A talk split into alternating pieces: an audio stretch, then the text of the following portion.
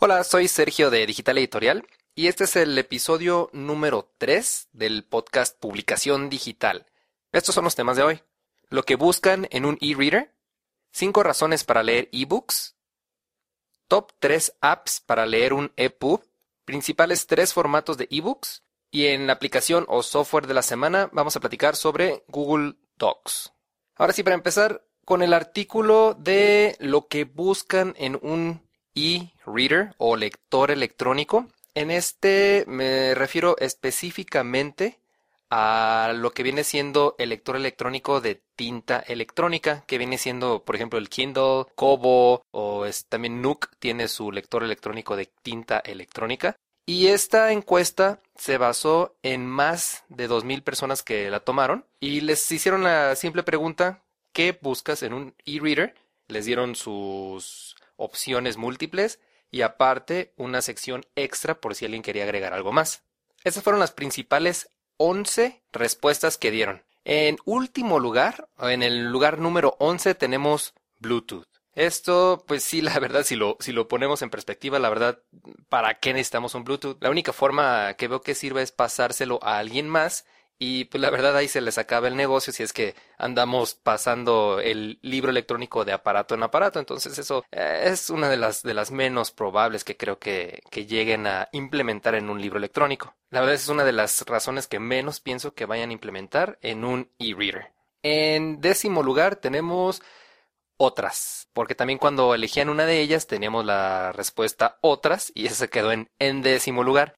En noveno lugar tenemos marca conocida. Esta respuesta específica sí me, sorprendió algo porque eh, mucha gente compra lo que es la marca. O sea, ves una televisión marca Patito, por ponerle un, un nombre, o una marca Samsung, y si cuestan aproximadamente lo mismo, se van por la Samsung. Y hablando específicamente sobre e-readers o lectores electrónicos, sí eh, pienso que importa mucho la marca, porque yo he utilizado otras marcas desconocidas y sí, la experiencia de lectura es muy incómoda. Son muy lentos, la pantalla no se ve bien. Algo que pasa con la tinta electrónica, que cada que cambias de página, lo que hace es limpiar la pantalla y volver a, se podría decir, a dibujar las letras.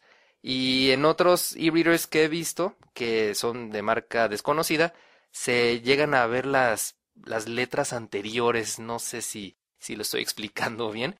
Pero, por ejemplo, tienes una página con letras, ¿no? Con tu texto. Al momento de cambiar la página, ves la, el texto nuevo y alcanza a ver un poquitito de la página anterior.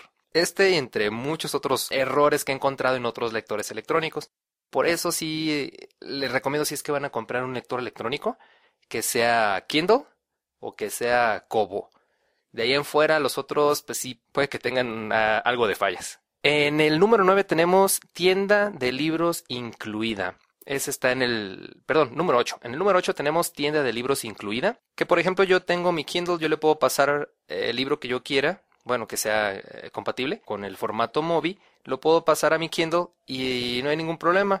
Pero la verdad sí es muy cómodo tener la tienda dentro de para que tú nada más busques el libro que quieras, lo descargues y ya lo tengas en tu dispositivo. Algo que se me haría a mí ideal es que un lector electrónico tuviera varias tiendas, que no nada más pudieras comprar de una, porque por ejemplo, eh, si tienes un Kindle, nada más puedes comprar de la tienda de Amazon. Si tienes un Kobo, nada más puedes comprar de la tienda de Kobo. Eh, entonces ahí sí es lo único que, que yo le, le, agregaría a esto de tienda incluida, que pudieras descargar de libros de otras librerías digitales. En el número 7 tenemos audio, que con la popularidad que, que, han estado cobrando últimamente los audiolibros, la verdad sí sería una buena función poder escuchar audiolibros desde nuestro lector electrónico. Aquí sí lo único que tendrían que hacer los fabricantes de lectores electrónicos sería ponerle más almacenamiento, porque ahorita un e-reader o lector electrónico tiene alrededor de 4 o de 8 gigabytes. Entonces, si vamos a empezar a escuchar audiolibros desde nuestro aparato, sí le tienen que poner como mínimo 8 y con 16 gigabytes sería lo ideal para poder tener más de un audiolibro en nuestro lector electrónico. En el número 6 tenemos instalación de aplicaciones. Este es el, yo lo, pondré en los últimos porque siempre he estado peleado con la idea de que pongan aplicaciones en un lector electrónico.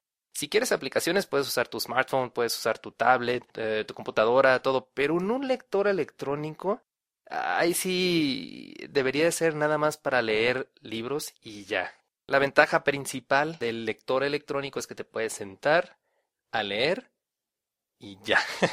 no queremos estar leyendo en nuestro lector electrónico y después, ay, eh, que te llegue una notificación de Facebook y ahí te vas a Facebook. Y, ay, este, ya leí dos páginas, ahora voy a jugar Angry Birds. Y la verdad eso es lo último que yo pienso que debería de tener un lector electrónico. En número 5 quedó tarjeta de memoria. En este creo que ya es suficiente, como les acabo de comentar, aproximadamente vienen de 4, de 8 gigabytes los lectores electrónicos y eso es más que suficiente para tener una enorme colección de libros. Nada más para ponerles un ejemplo, si tienen un, un e-reader de 4 gigabytes, tendrían aproximadamente 3000 libros. No veo caso, la verdad, de ponerle 8 gigabytes a menos de que vayamos a poder escuchar audiolibros desde ahí. Entonces, si deciden agregarle un espacio para una tarjeta de memoria, lo único que pienso que haría sería aumentar el precio del aparato, que la verdad no veo ni el caso de que hagan algo así. En número 4 tenemos tamaño de la pantalla.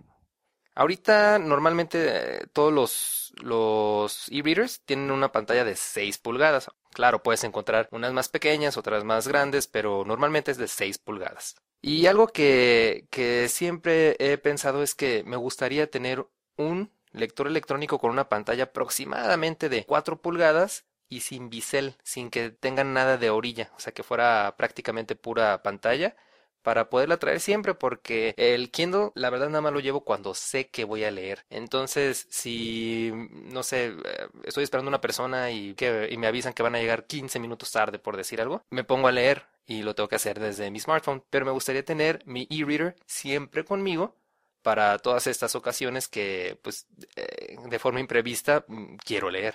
En la número 3 es la posibilidad de leer PDFs. Este, la verdad, mm, a lo mejor sí en las últimas versiones que se vayan haciendo pueden todavía tener la posibilidad de leer PDFs, aunque ahorita todos los eh, e-readers pueden leer PDFs, es muy raro el que no. La verdad no se me hace un formato apto para lectura porque no le podemos cambiar la tipografía, no no le, podemos cambiar el tamaño de letra, el formato que te da un PDF es fijo, no puedes alterar absolutamente nada y en el momento de leer una pantalla pequeña sí se vuelve algo molesto o complicado. Así es que eso de tener la posibilidad de leer PDFs, la verdad no le veo mucho en el caso de un lector electrónico.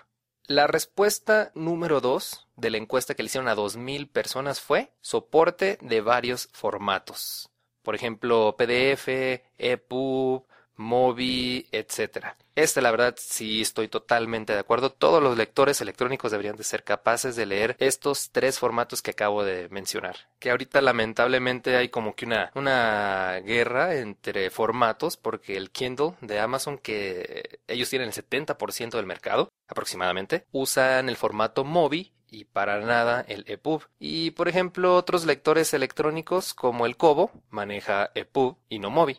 Y el primer lugar fue la pantalla de alta resolución, o sea que se vean nítidas las letras.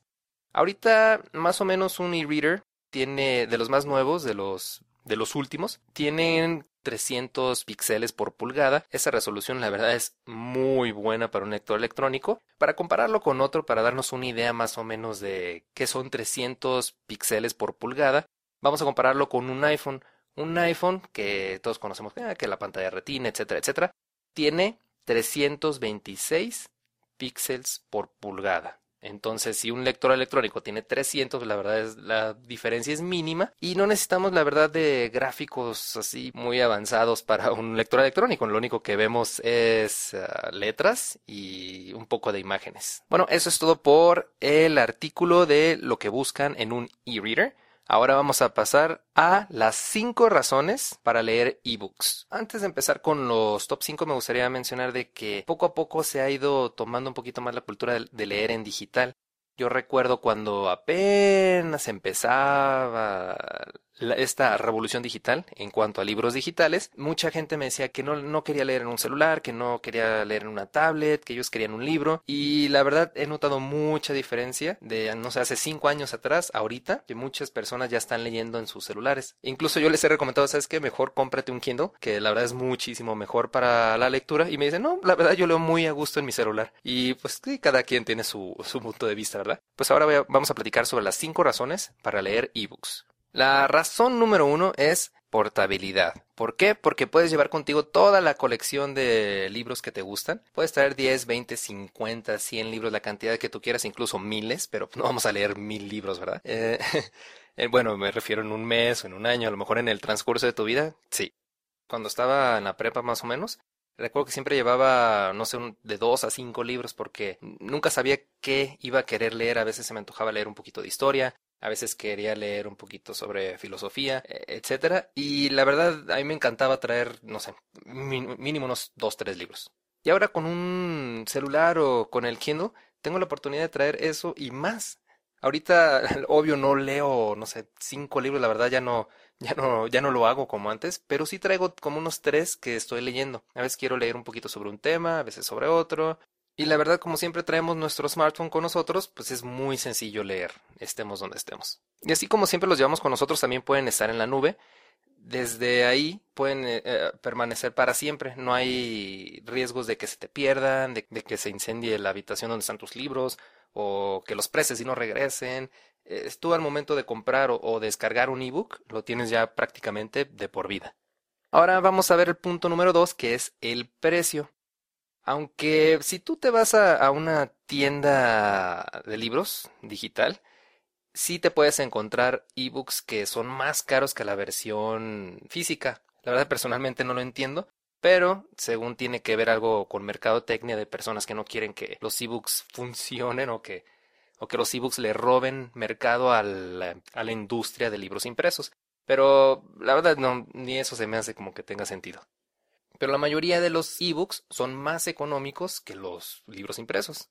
Y son más económicos principalmente porque se ahorran muchas se ahorran muchos gastos como de gastos de envío o gastos de impresión, el mandar imprimir un libro pues cuesta el papel, cuesta la impresión, etcétera. Y aparte todas las tiendas digitales de libros cuentan con libros gratuitos. Entonces, si tú tienes tu Android, te puedes meter a Google Play Books, descargar libros gratuitos o comprarlos. Y generalmente, como les comento, son más económicos. Y también hay páginas como Project Gutenberg, del que vamos a hablar en el próximo episodio del podcast, donde puedes encontrar una biblioteca enorme de libros libres de derechos de autor. Por lo tanto, gratuitos. Puedes encontrar libros como eh, Alice en el País de las Maravillas, como Moby Dick, etc. O sea que si ya tenemos un smartphone o una tablet, pues ya prácticamente traemos ahí, ahí, ahí nos está esperando nuestra biblioteca digital de donde podemos descargar libros gratuitos o incluso comprarlos. Entonces, si nos vamos un poquito a, a, ver eh, la diferencia entre comprar libros impresos en cuanto a precio y comprar libros digitales, un lector electrónico de tinta electrónica cuesta menos de 1500 pesos mexicanos que son en Estados Unidos aproximadamente o si lo quieren ver en dólar anda como en unos 60 70 dólares. Entonces si compramos por decir no sé 5 libros físicos con eso ya compramos un Kindle para empezar entonces, ya, desde ahí podemos descargar todos los libros que queramos desde Project Gutenberg, que son los que están libres de derechos de autor. Y si leemos, no sé, cinco libros en un año, ya prácticamente ya se pagó solito el, Kindle. Y ahora vamos al punto número tres, que es lectura aumentada. Y con esto a lo que me refiero es de que podemos hacer todavía más cosas con el libro digital que con el libro impreso, o a facilitarnos la vida un poquito más. Personalmente no me gusta tener las hojas de un libro rayadas o marcadas, pero pues si queremos recordar cosas importantes, pues es la única forma de hacerlo, ¿no? O a menos que traigamos otra libreta, pero pues si se nos llegan a separar o a perder eh, uno o el otro, pues ya casi casi quedan inservibles nuestras notas. Pero si nos gusta hacer anotaciones, estoy seguro de que más de en una ocasión estábamos leyendo un libro y no traíamos con qué hacerlo, no traíamos una, una pluma, un lápiz o un marcador. Y con los libros digitales podemos hacer todo esto, podemos hacer anotaciones, podemos hacer, eh, podemos remarcar, podemos poner marcadores de una página que nos haya gustado y todo eso sin afectar la integridad del ebook. O sea, no, no se va a ver así rayado, doblado, marcado, nada. Otro aspecto que tiene que ver con la lectura aumentada es que muchas personas eh, leemos en otro idioma y eh, sí, a lo mejor somos los mejores hablantes de, de, inglés que existen en el mundo, pero se nos puede ir una que otra palabra, ¿no? Entonces con los libros digitales podemos hacer una búsqueda rapidísima de la palabra que no entendamos. Y sería como cargar un diccionario contigo aunque no lo llevas cargando contigo físicamente siempre. Incluso si estamos eh, leyendo nuestro propio idioma sí pueden haber palabras que no conozcamos y podemos aprovechar esta función de los ebooks para poder ir ampliando nuestro propio vocabulario. Otro aspecto igual de, de la lectura aumentada es la lectura en voz alta. Eso, pues principalmente para, para una persona que no vea, le ayuda muchísimo o que necesite lentes y, y, se canse mucho a leer, esto la verdad es ideal. Pero también lo podemos aprovechar para cuando estemos haciendo ejercicio, pues estemos, no sé, lavando los platos, que eh, vayamos manejando, etcétera. Podemos ir escuchando el libro y no tener que estar leyéndolo directamente. Otra cosa, seguimos en el punto número 3, es la sincronización. Nosotros podemos estar leyendo en nuestro smartphone, lo apagamos y después nos podemos pasar a la tablet y te preguntas si quieres continuar donde te quedaste. La, la vez te dice, ah, ok, mira, en tu smartphone te quedaste en la página tal, ¿quieres continuar desde ahí? Le pones que sí y ya desde ahí puedes ir continuando. O si es que en el smartphone tú ya le pusiste el, marcador de donde te quedaste, pues también desde la tablet lo puedes hacer. Y como están sincronizado todo lo que ya habíamos hablado antes, que son las notas, las marcaciones, todo eso, se queda automáticamente sincronizado en todos nuestros aparatos donde tengamos instalada la aplicación. Otra cosa más tenemos el índice interactivo donde nos podemos ir de página a página o por capítulos y muy rápido. También podemos hacer búsquedas exactas de palabras. Por ejemplo, si eh, estás leyendo un libro sobre medicina y quieres buscar sobre un hueso en específico, escribes el nombre del hueso y te aparece en qué páginas se habla sobre ese tema, o en este caso sobre la palabra específica. Y eh, el último punto que quiero tocar de lectura aumentada, de, todavía estamos en el número 3 de las 5, es que se reajusta, el texto se reajusta al tamaño de la pantalla. Tú puedes leer desde un smartphone, desde una tablet, desde una computadora y todo se va ajustando automáticamente. Y aparte de eso, nosotros le podemos cambiar tanto el tamaño de letra como el tipo de letra, el espacio entre líneas, los márgenes, el color de fondo etcétera. Entonces, con ese punto número 3, la verdad, deberían de animarse si es que no han hecho el cambio o si no han probado leer un libro de forma electrónica. La número 4 sería lectura entre dispositivos y con eso me refiero de que puedes empezar a leer desde tu Kindle y pues aparte de que la batería le dura varias semanas, puede llegar el momento en el que te quedes así como, ay, que sigue? No hay ningún problema, te puedes pasar a tu celular, te puedes pasar al smartphone y continuar leyendo desde ahí. Y si andamos, por ejemplo, en la calle y no podemos, no, no traemos el Kindle con nosotros, puedes sacar tu smartphone y continuar leyendo desde donde te quedaste en tu Kindle sin ningún problema. Y el número 5 es la tienda digital. La verdad, este punto a mí, a mí me, me gusta mucho, me, me, es una de las cosas que más me llama la atención de un libro digital, porque pues, generalmente tú puedes ir si vives en, en un país o, es más, vámonos a una ciudad. Si tú vives en una ciudad, generalmente tienes muchos autores locales que sacan su libro, a lo mejor sacan un tiraje de mil libros, y sí los pueden a lo mejor vender ahí en la ciudad, a, a, a nivel estado, pero pues sí es un poquito difícil que tú lo encuentres en otro estado alejado de donde tú estás y en otro país pues menos. Y continente ya mejor ni, ni hablemos. Pero con las tiendas digitales es facilísimo que encuentres un libro de cualquier otro país. Puede ser en otros idiomas, puede ser otras ideologías que no te permitan leer en tu país, etcétera. La, la ventana de posibles libros que podemos descargar gratuitamente o comprar, la verdad es inmensamente mayor a la de ir a una librería física. Y otro punto sobre la tienda digital son las reseñas. Otras personas que ya leyeron el libro pueden decir qué les pareció, si se les hizo aburrido, si lo recomiendan. Generalmente tienen cinco estrellas y bueno, eh, tú escoges de uno a cinco estrellas cuántas le pones y así ya te puedes dar una idea de si el libro es bueno o no. También te dan la oportunidad de descargar a lo mejor un capítulo o un número de páginas de ese libro.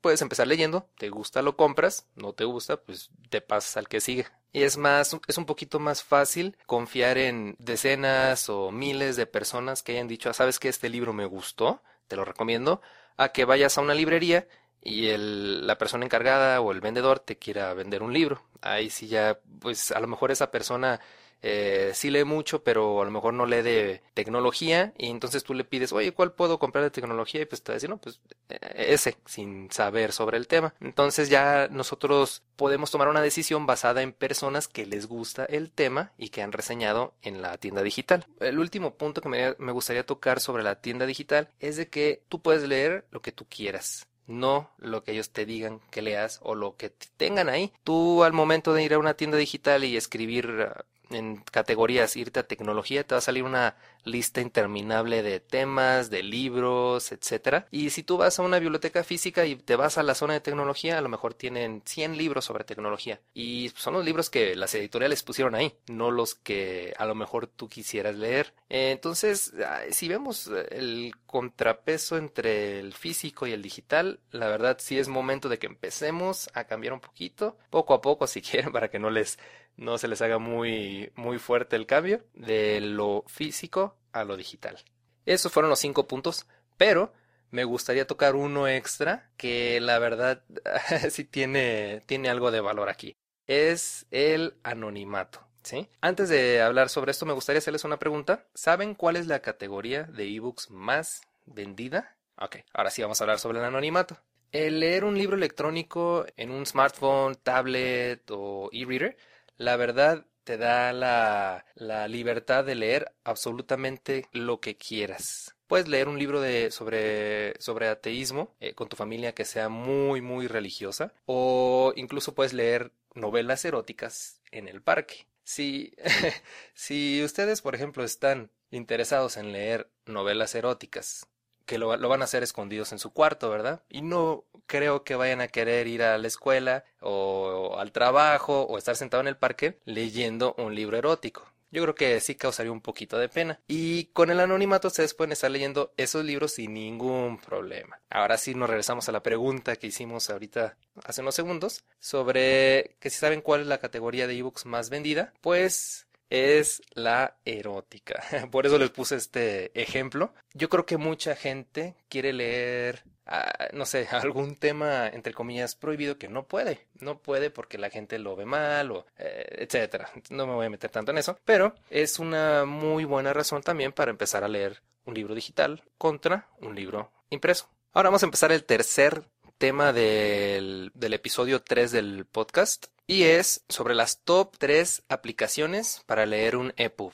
Como ya les he comentado, el EPUB es el formato más usado, que usa, por ejemplo, Apple, que usa Google, que usa Kobo y ah, me gustaría recomendarles las tres mejores. Yo he usado varias y estas que les voy a mencionar son las top 3.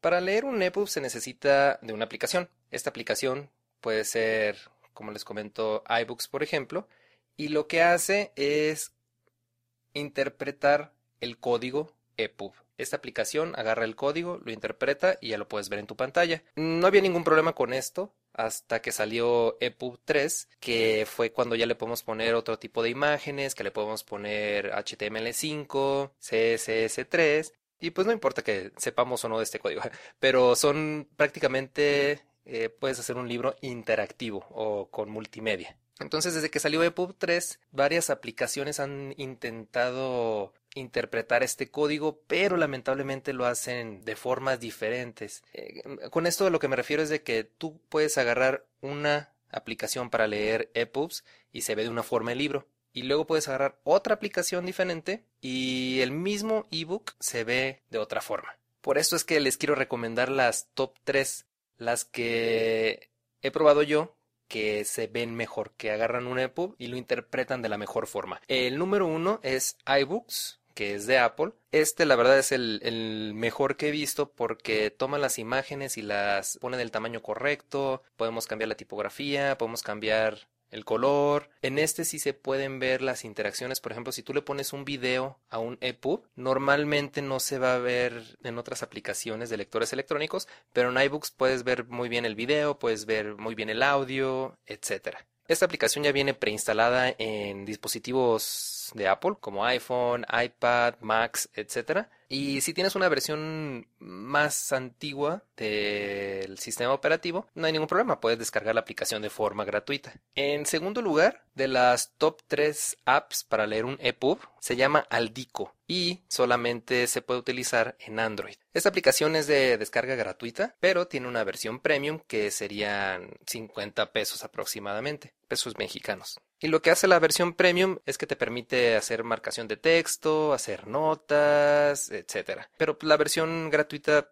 la puedes usar absolutamente en todo, nada más no puedes hacer esto y viene con anuncios. Si vas a leer EPUBs descargados de internet, esta es la que te recomiendo porque normalmente las otras aplicaciones como la de Kindle no te va a permitir descargar un libro y usarlo en su, en su aplicación. Entonces si tú vas a una página web y te están regalando un libro electrónico en formato EPUB, la verdad les recomiendo usar mejor esta aplicación llamada Aldico. Y la tercera que les quiero recomendar es Google Play Books, que igual es descarga gratuita para dispositivos con Android o con iOS, etc. Y esta la pongo en tercer lugar. Eh, la verdad apenas entró en mis top 3 porque ah, la versión que tenían hace unos meses, hace a lo mejor medio año, la verdad estaba muy mala, era muy mala, no se veía feo, eh, no tenía muchas funciones y la verdad sí han estado mejorando mucho la forma que pueden presentar o que más bien que su aplicación puede leer un EPUB. Y ahorita ya se compara la verdad visualmente a, por ejemplo, a iBooks. El único problema hasta ahora es la forma en que interpreta el código EPUB 3. Si tú quieres ver un libro interactivo, la verdad no, no te permite. Con esta aplicación no puedes leer EPUBs descargados de internet en la versión móvil, pero si tú te vas a la versión web, sí tiene una opción para que tú arrastres tu libro y lo puedas subir. Pero como les comento,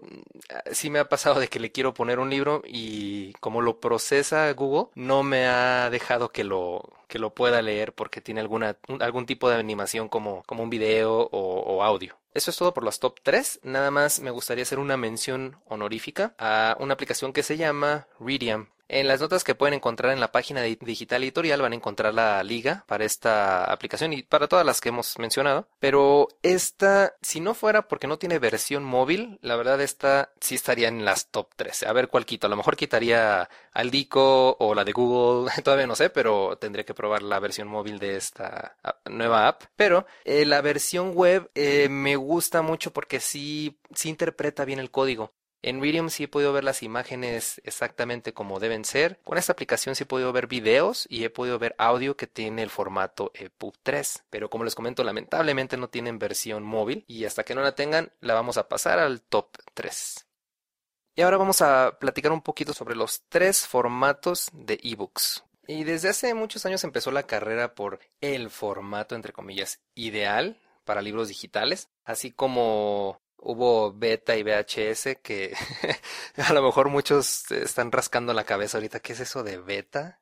y que eso de VHS. Pero bueno, los que, los que sí les tocó me podrán entender un poquito más. Ahorita, por ejemplo, existen decenas de formatos de ebooks, pero la verdad no se usa. Por ejemplo, está el uno que la extensión es DJVU, que se llama Deja Vu, que es para leer eh, como, es como PDF, es como tipo PDF. Hay otro que es .lit, que lo sacó Microsoft, hay otro que es .pdb y la lista continúa. Pero aquí vamos a platicar sobre los primeros tres o los más importantes o los mejores formatos para ebook. El principal formato y el que en mi punto de vista es el mejor es el EPUB, porque con ese tenemos texto, imágenes, multimedia y todo eso, aparte de que podemos ponerlo en el EPUB, es reajustable al tamaño de la pantalla. Si nosotros vemos un EPUB en un smartphone que a lo mejor tenga, por decir algo, cinco palabras y lo vemos cinco palabras por renglón y lo vemos en una tablet que a lo mejor ya tiene 15 palabras por renglón, automáticamente se va reajustando. Si ustedes pueden hacer la, tipografía o el tipo de letra lo pueden hacer más grande, lo pueden hacer más pequeño, pueden cambiar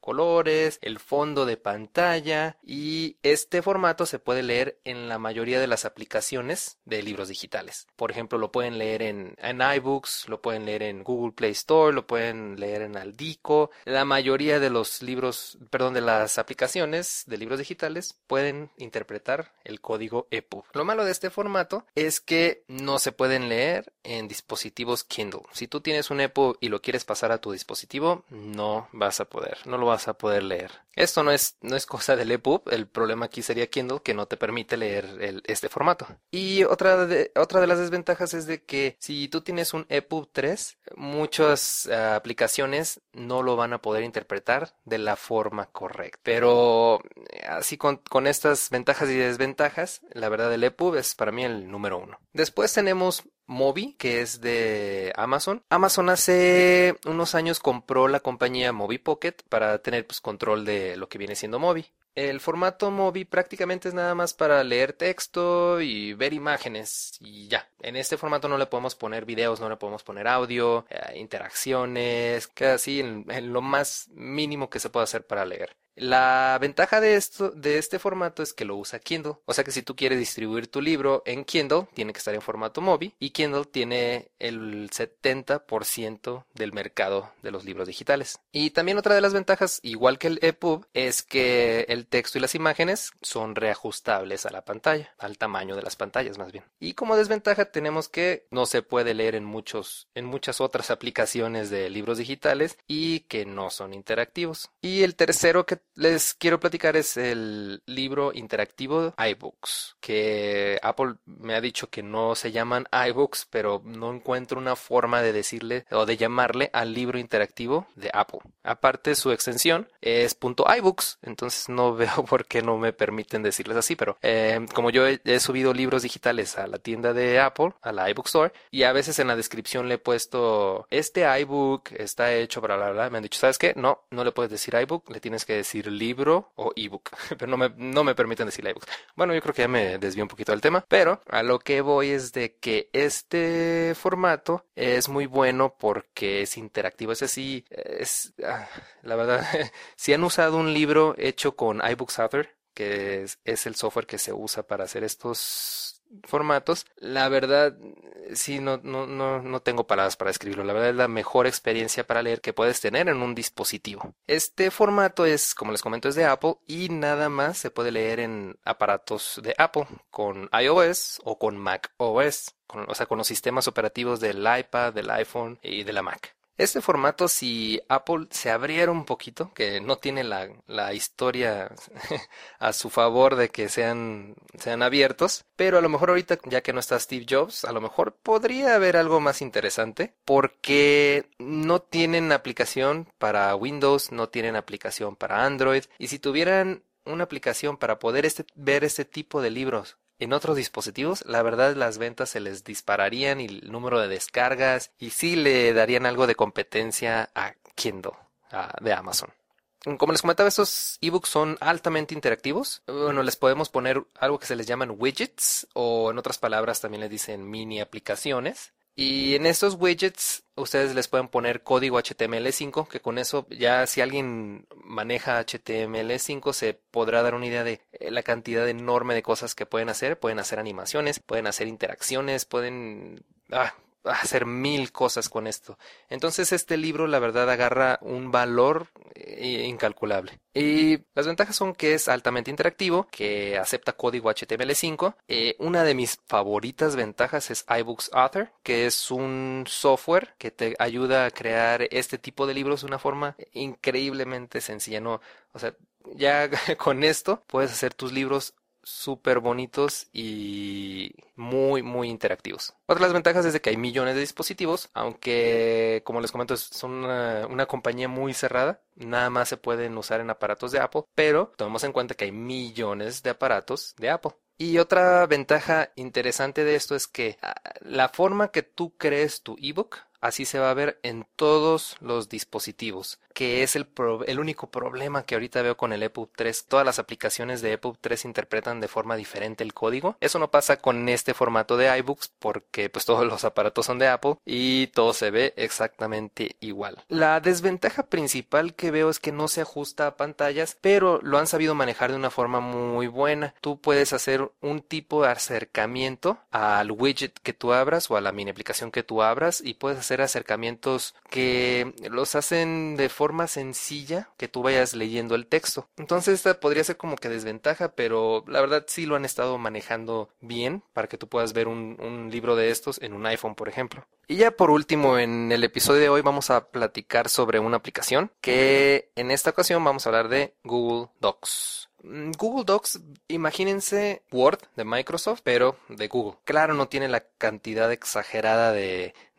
opciones que tiene Microsoft Word, pero la verdad, pues es lo que yo uso y para todo lo que yo he querido hacer me ha funcionado súper bien. Algo que me gusta de Google Docs, como es de Google, ellos hacen aplicaciones para todas las plataformas. Entonces tú puedes usar Google Docs desde tu Android, desde tu iOS, tu iPhone o tu iPad, desde una Mac, desde Windows, desde Linux, desde donde quieras, que es una de las razones principales por las que me gusta tanto Google. Y con esta aplicación se aplica lo mismo. Yo lo uso, por ejemplo, para, de hecho, para redactar los artículos de la página web de Digital Editorial y tengo colaboradores. Entonces, por ejemplo, yo escribo mi artículo y luego se lo dejo a un, a un editor para que me lo revise y lo puede revisar desde Google Docs. Yo le puedo dar acceso a ese artículo y esa persona lo puede estar uh, modificando y aparte yo puedo estar viendo qué modificaciones le hizo. Y todo está en tiempo real. Hasta se podría usar tipo chat, porque si yo estoy en mi computadora en México y esa otra persona está en su computadora en Japón, podemos estar trabajando al mismo tiempo. Lo que yo escribo inmediatamente se ve reflejado en su documento que tiene él allá. También tiene un chat dentro de Google Docs. O sea que si estoy yo escribiendo algo y él está conectado y le quiero hacer una pregunta, lo puedo hacer por medio del chat. Eh, se, pueden, se pueden poner marcaciones para, por ejemplo, si yo tengo un párrafo que no estoy seguro si lo voy a dejar o no, yo lo puedo remarcar y le pongo una nota a un lado diciéndole al editor, ¿sabes qué? Eh, revísame bien este párrafo porque la verdad no estoy seguro que esté bien. El único inconveniente que le he visto hasta ahora es que necesita estar conectado a internet. Mm, bueno, sí y no. porque, por ejemplo, si yo tengo un documento que hice ayer y estoy en mi computadora y no tengo internet, lo puedo abrir sin ningún problema. El problema es cuando yo no tenga internet y la otra persona le haga una modificación, a mí ya no se me va a ver reflejado. Pero eso es algo mínimo, ¿verdad? Es algo que nunca hubieras podido hacer con Word. Con Word la otra persona lo tuvo que haber modificado y después te lo tuvo que haber enviado para que tú lo tuvieras. Pero sí me ha pasado que, que ves ando en la calle y tengo una... Eh, mi tablet, mi tablet no tiene internet y quiero trabajar en mi tablet y no está el documento que yo hice hoy en la mañana, por decir algo. Entonces sí hay que ver esas cosas eh, que ahorita ya mm, sí es problema y no porque ya todo el mundo tenemos internet. Le puedo pasar internet de mi celular a la tablet y bajar el documento, no hay ningún problema. Este software es completamente gratuito, puedes usarlo al 100% sin ningún pago mensual o anual o, pago por el software y la verdad se lo recomiendo mucho. Incluso tengo un artículo en la página web en digital-medioeditorial.com donde les enseño cómo hacer su ebook utilizando Google Docs y Calibre, que es otro software gratuito que si ya tienes tu libro es escrito eh, con Google Docs y Calibre lo puedes hacer, lo puedes convertir a libro digital en unos minutos. Y bueno, eso es todo por hoy en el episodio número 3 del podcast Publicación Digital. Si quieren mantenerse informados sobre noticias, tips, apps, software y temas relacionados con publicación digital, les recomiendo seguirnos en nuestras redes sociales. Las ligas las pueden encontrar en digital-medioeditorial.com diagonal E03. También si quieren tocar un tema en específico o si tienen alguna pregunta, pueden hacerlo a través de Twitter, Facebook o Google ⁇ Me despido y nos escuchamos en el próximo episodio del podcast Publicación Digital.